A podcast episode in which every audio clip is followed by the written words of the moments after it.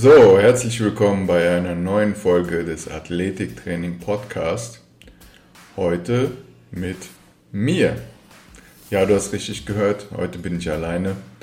Ich habe mir gedacht, ähm, ich mache eine Folge mal ganz ohne Gast, damit du mich auch mal ein bisschen besser kennenlernst. Und ähm, ja, ich erzähle heute einfach mal ein bisschen was über Themen, die du so noch nicht gehört hast. Und zwar reden wir heute über den Fuß. Ja, und wieso das Training für den Fuß so wichtig ist, um äh, athletischer zu werden, was für Trainingsmethoden man anwenden kann, um den Fuß zu trainieren und noch ein paar Studien, um das Ganze zu untermauern, werde ich dir jetzt gleich näher bringen. Ich wollte dir die Chance geben, auch mal den Vogel kennenzulernen, der hier die ganzen Interviews immer führt und was so mein Hintergrund ist.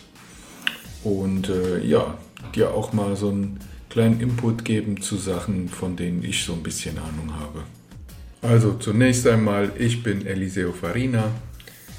Ich bin Italo-Deutscher, mein Vater ist Italiener, meine Mutter ist Deutsche und ich bin in Frankfurt am Main geboren und aufgewachsen und ähm, habe auch hier studiert und zwar Sportwissenschaften und Erziehungswissenschaften.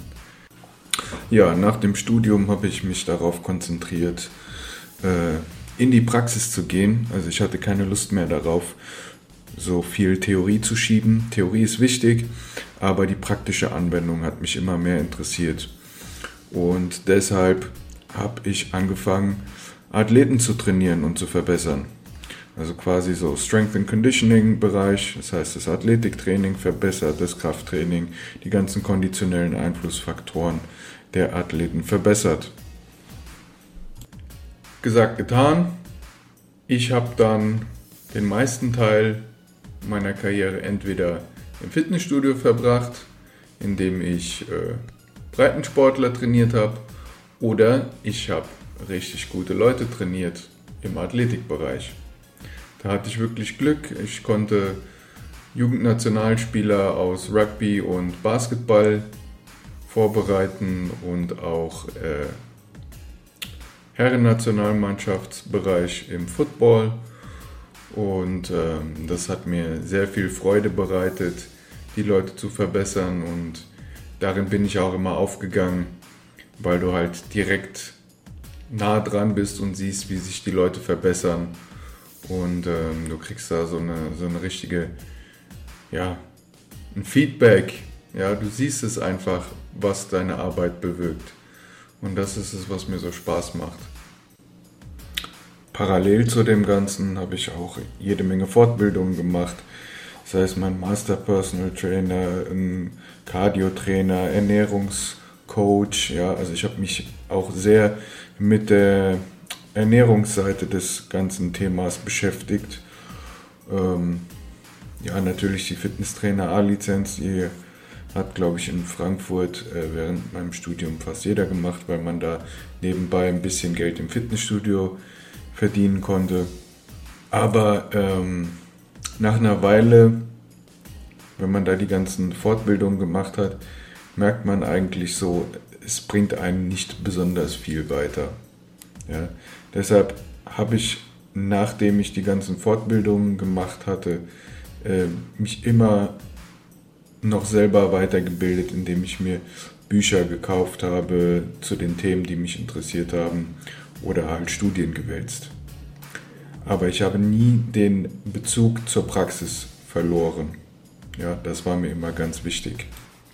Und jetzt kommen wir mal zum interessanten Teil, nämlich warum Training des Fußes so wichtig ist im Athletiktraining.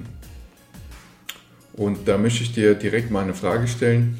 Wenn du jetzt schon Training machst im athletischen Bereich oder auch in deinem Mannschaftssportart oder sonst was, überleg mal, wie viel Zeit dein Trainer für euch aufwendet, um eure Füße zu trainieren. Oder macht er überhaupt ein spezielles Trainingsprogramm für die Füße? Dehnt ihr die Füße? Ähm, bewegt ihr euch den ganzen Tag nur in Schuhen? Oder seid ihr auch ab und zu mal barfuß oder tragt Vibram? Das ist die Frage. Und da ich Vibram schon mal angesprochen habe, ähm, machen wir doch da direkt mal weiter. Vibram, wer die noch nicht kennen sollte, sind Schuhe, die ähm, es den Fuß erlauben, alle Zehen zu bewegen. Also man darf sich quasi das so vorstellen, wenn du so einen Fäustling-Handschuh hast, dann ist das der normale Schuh. Und ein Vibram ist quasi der normale Handschuh, der alle fünf Finger frei bewegen lässt. Jeder, der schon mal einen Fäustling-Handschuh anhatte, weiß, wie anders das ist zu einem Handschuh, der alle fünf Finger frei lässt. Und genauso ist das auch beim Fuß. Durch so einen Vibram-Schuh kannst du also deine Füße ganz anders trainieren, dadurch allein schon, dass du deine Zehen frei bewegen kannst. Und natürlich noch eine nochmal andere Belastung, wenn du ganz barfuß bist. Du sprichst also andere Muskeln an, weil du deinem Fuß mehr Freiheitsgrade gibst, weil er ganz anders propriozeptiv arbeiten kann und auch ja, ganz andere Muskeln ansprechen kann. Okay, jetzt haben wir mal geklärt, mit einem Vibram oder wenn du barfuß bist, kannst du dich freier bewegen. Zumindest dein Fuß kann das. Ist das unbedingt besser? Und da möchte ich äh, dir nicht nur aus meiner eigenen Erfahrung was erzählen, sondern möchte hier ganz kurz, ohne dich zu nerven, drei Studien näher bringen.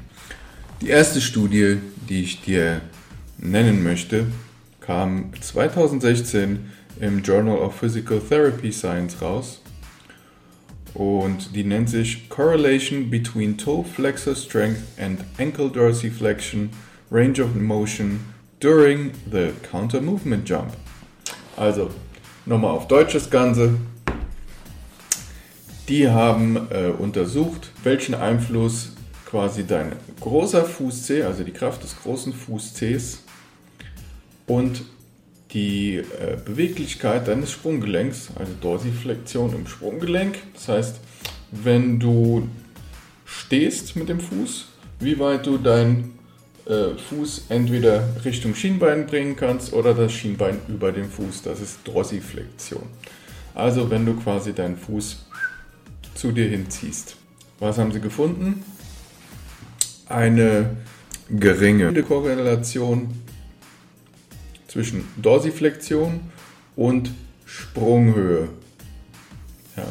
Und eine hohe Korrelation zwischen der Kraft des großen Fußzehs und der Sprunghöhe. So, jetzt haben wir gelernt, der große Fußzeh hat eine, einen Einfluss auf meine athletische äh, Performance. Das heißt, wenn ich mehr Kraft habe im großen Fußzeh, kann ich offensichtlich höher springen. Ich will dir gleich auch erklären, wieso das so ist. Vorher möchte ich aber noch mal kurz die nächste Studie dir. Die Japaner sind zwar äh, führend, was so Studien angeht, also über den Fuß, aber ich habe hier noch eine schöne Studie von der Sporthochschule in Köln gefunden.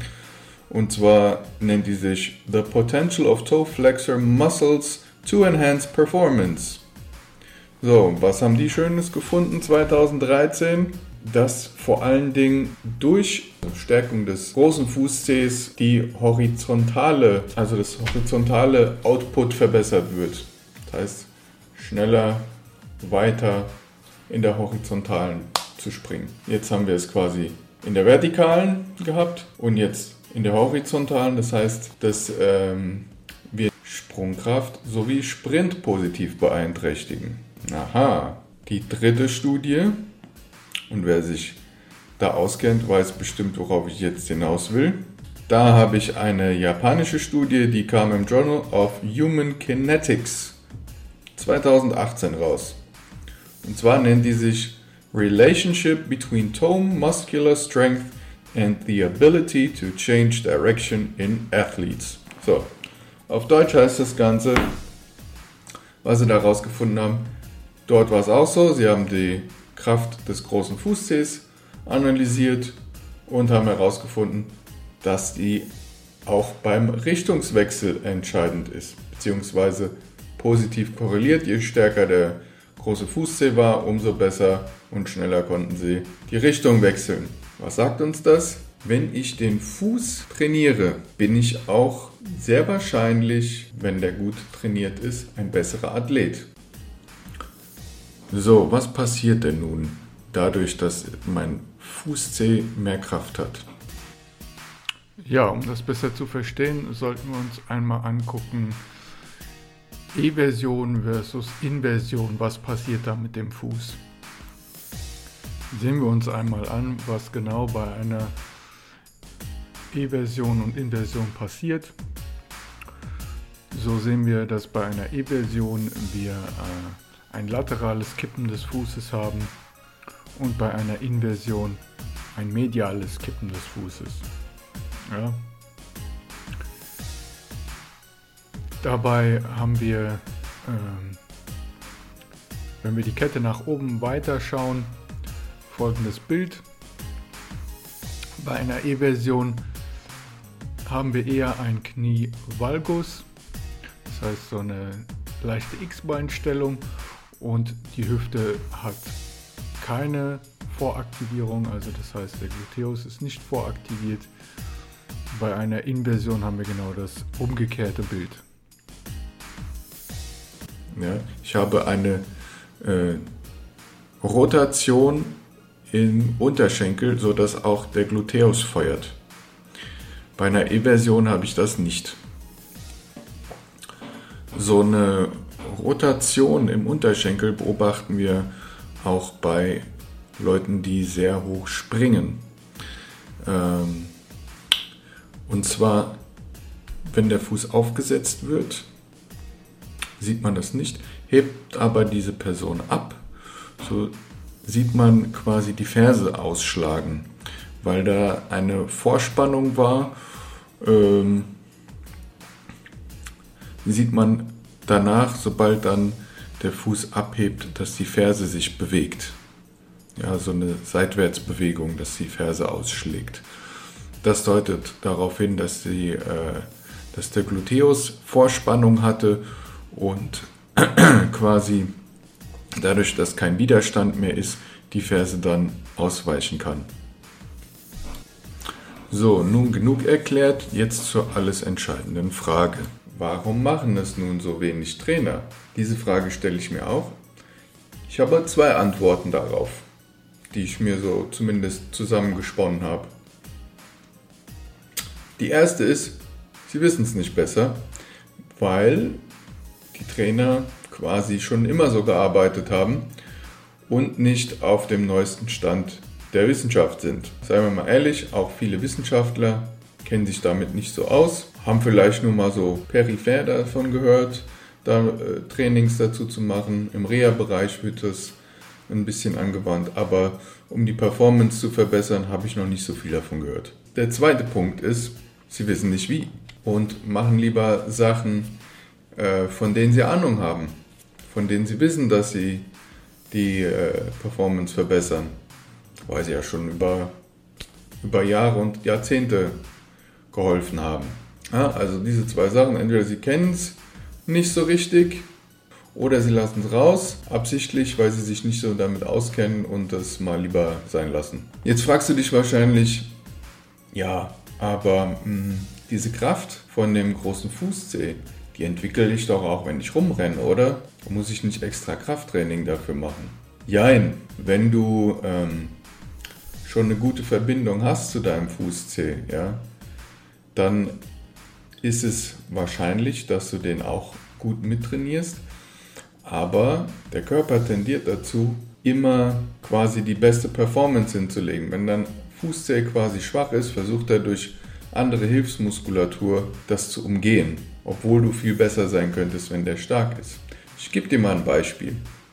Wir nehmen mal Bankdrücken. Da hast du bestimmt schon gehört, so von Bodybuildern und so, dass Muscle-Mind-Connection sehr wichtig ist. Beim Thema Bodybuilding ist das so ziemlich das Hauptthema, was da äh, postuliert wird, diese Muscle-Mind-Connection. Dass du ohne Muscle-Mind-Connection überhaupt keine keine richtige Muskulatur aufbauen kannst, weil du den Muskel nicht richtig ansteuerst. Und beim Thema Bankdrücken ist es so, wenn ich nicht weiß, wie ich meine Brust richtig ansteuern kann, dann drücke ich mit allem Möglichen, vielleicht mit dem Lat, mit der Schulter, mit dem Trizeps, nur nicht so richtig mit der Brust.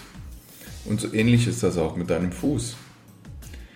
Der versucht dann entweder in die passiven Strukturen reinzufallen, wie zum Beispiel Knochen und Bänder, und das so ein bisschen zu umgehen. Wenn ich jetzt aber gezieltes Krafttraining für meinen Fuß mache, dann ist das Potenzial ziemlich hoch, weil ich dann mehr Kraft generieren kann. Du wirst dich fragen, warum ist das denn so? Es gibt zwei Hauptmuskeln, die dafür verantwortlich sind, das meiste an Output zu geben für den Fuß. Das ist einmal der Flexor hallucis brevis das ist nämlich der benannte große Fußzehenmuskel und einmal der Flexor digitorum brevis. Das ist der Muskel, der die anderen Zehen bewegt. Und der vom großen Fußzeh, der Flexor hallucis brevis, der hat fast dreimal so viel Kraft wie die anderen Zehen. Von daher sollte es klar sein, dass hauptsächlich der große Fußzeh schon Performance macht. Es gibt auch noch andere Muskeln, die bei der Performance noch einen Unterschied machen, weil alles, was du da am Fuß anspannen kannst, was da Stabilität bringt, bringt dir auch am Ende Performances. Zum Beispiel sind das die Interossae. Muskeln und die Lumbrikalmuskeln. Die springen zum Beispiel an, sobald du die Ferse anhebst und verhindern auch, dass du nach vorne überkippen würdest. Jetzt habe ich dich sehr mit äh, Studien und äh, lateinischen Muskelbegriffen gelangweilt. Du möchtest jetzt natürlich wissen, was das für deine Trainingspraxis bedeutet. Und zu Recht.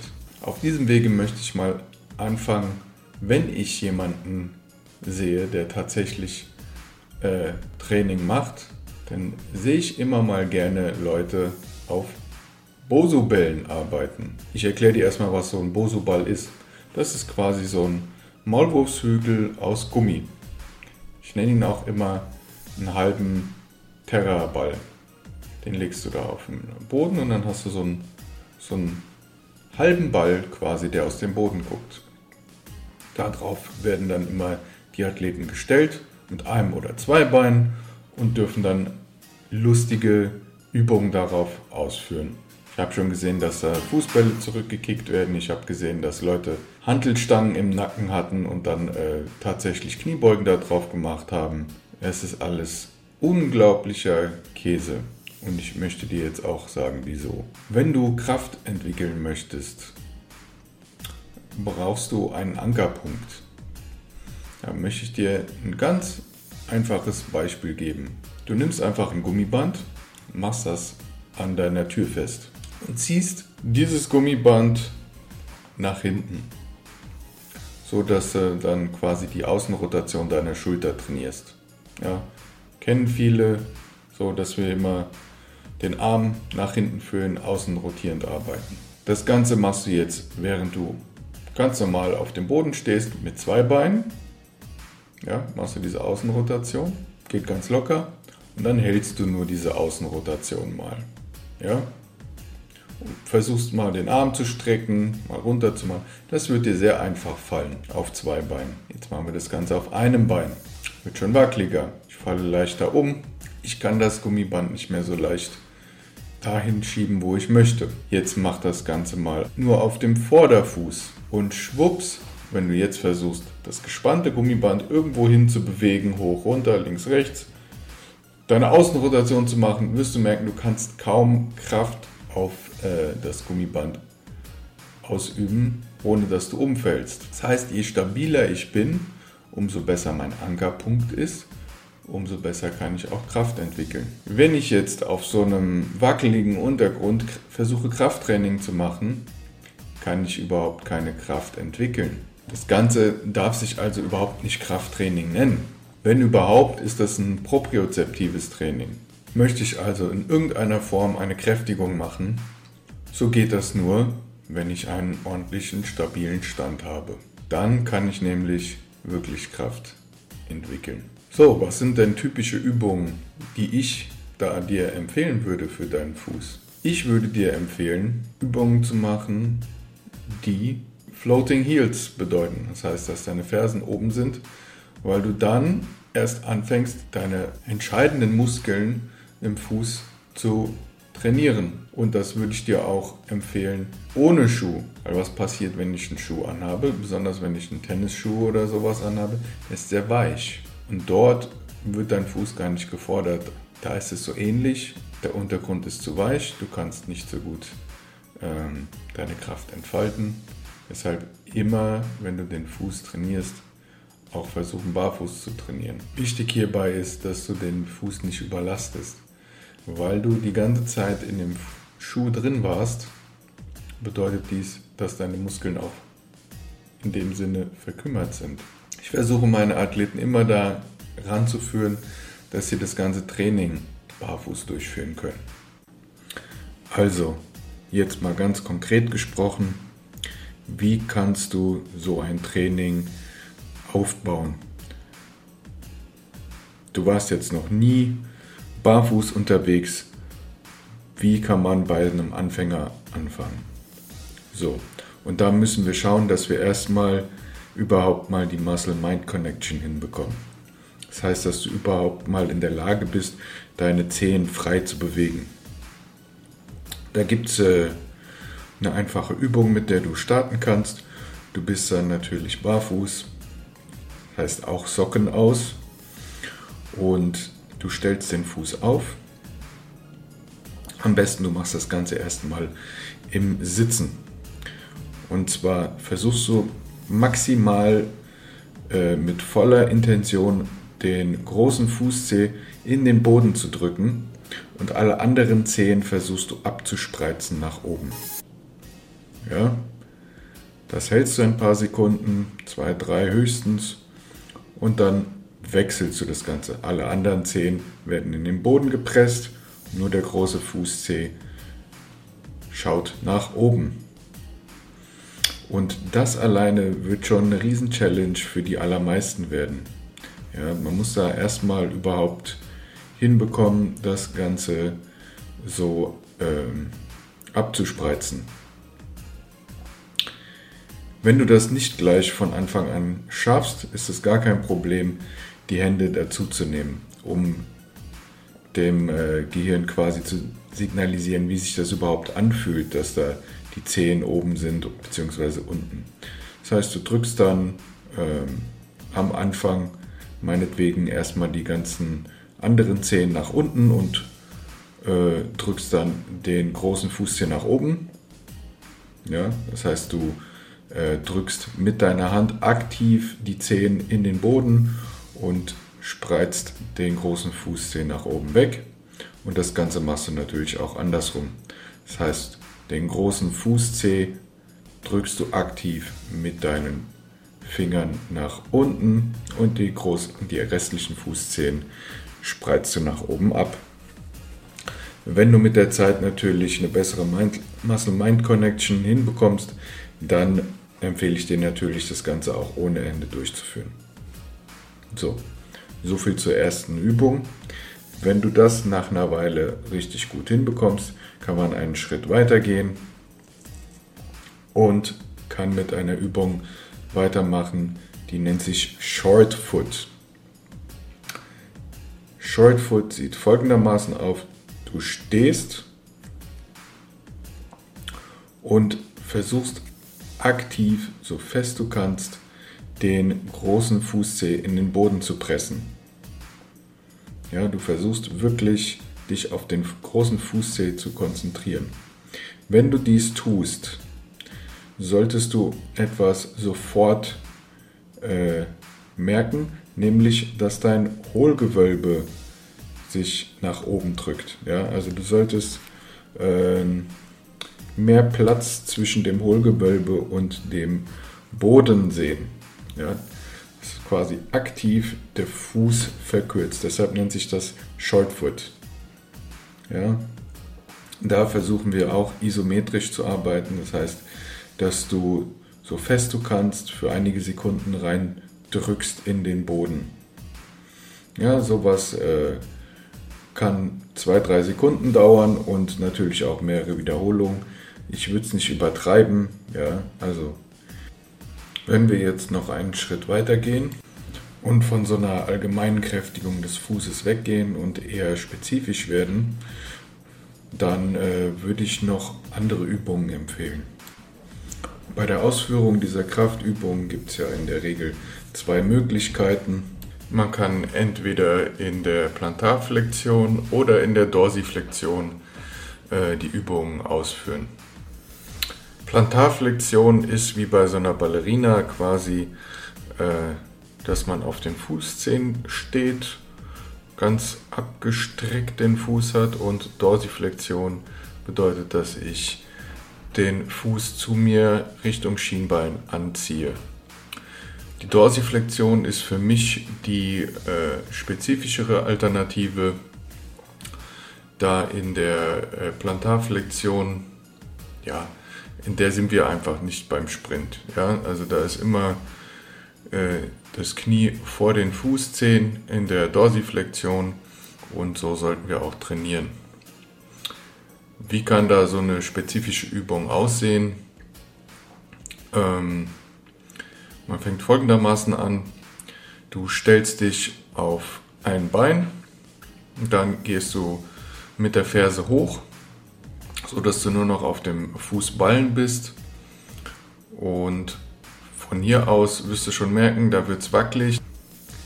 Dann muss der Fuß auf jeden Fall schon gut arbeiten. Und von hier aus lehnst du dich äh, nach vorne, gehst leicht in die Knie und dadurch erreichen wir dann diese Dorsiflexion. Das heißt, das Knie schiebt sich vor die Fußzehen und je weiter ich mich auch nach vorne lehne, ohne umzufallen, umso stärker arbeitet dann äh, der Fuß, um zu verhindern eben, dass ich umfalle, um Stabilität zu geben. Und äh, ich bin dann in dieser Sprinterlage, in dieser Vorwärtsbewegung. Und ähm, das alleine ist schon sehr fordernd, aber das kann man noch auf die Spitze treiben, indem man ähm, dann Rotation mit reinbringt. Beim Sprinten haben wir ja auch Rotation, also immer nach links und rechts. Und da müssen wir auch immer darauf achten, dass der Körper stabil bleibt, damit die ganze Energie nach vorne übertragen wird und nicht in Form von Rotation. Ähm, wie sieht nun die Übung aus? Im Endeffekt, also ich stehe auf dem Fußballen, die Ferse ist erhöht, mein Knie ist angewinkelt, ich lehne mich nach vorne und nun drehe ich den Oberkörper ein. Das heißt, ich drehe mich nach links, ich drehe mich nach rechts. Der Blick kann auch ruhig mitgehen und ähm, ja, da wird auf jeden Fall einiges passieren im Fußbett und äh, fünf Wiederholungen empfehle ich da, fünf nach links, fünf nach rechts. Nicht zu schnell ausführen, da wird man sowieso hinfallen. Und nach diesen fünf wird schon das Fußbett schön brennen. Damit hat man, denke ich, noch eine sehr schöne Übung, die auch sehr spezifisch äh, da an die Kräftigung abzielt. Es gibt natürlich noch weitere sehr schöne Übungen, um das Ganze zu trainieren. Aber für mich sind das so, wenn ich äh, an ein progressives Training denke, ja, wie fange ich mit einem Anfänger an und wie gehe ich dann weiter vor, sind das schon mal drei sehr schöne Übungen zum Start. Und ich wollte dich jetzt auch hier in dieser Folge nicht mit zu viel Zeugs langweilen. Ich denke, wir haben jetzt einen schönen Überblick bekommen äh, über den Fuß und warum man den trainieren sollte und weshalb äh, du das unbedingt in dein Training integrieren solltest. Und ja, wenn dir das Ganze gefallen hat, sprich ruhig über diese Folge, teile sie mit deinen Freunden, äh, schick sie an deine Bekannten und äh, ja, challenged euch doch mal gegenseitig. Ich fände es zum Beispiel cool, wenn ihr äh, die letzte Übung, die ich dir genannt habe, mal zusammen macht und schaut, wer am längsten auf einem Bein dabei stehen kann. Ohne dass halt die Fußsohle abfackelt. Ja, Probier es einfach mal aus. Äh, ich verspreche dir, es wird deine Athletik zu einer neuen Höhe bringen. Und äh, ja, das war's von mir. Ich wünsche dir alles Gute und bis zum nächsten Mal.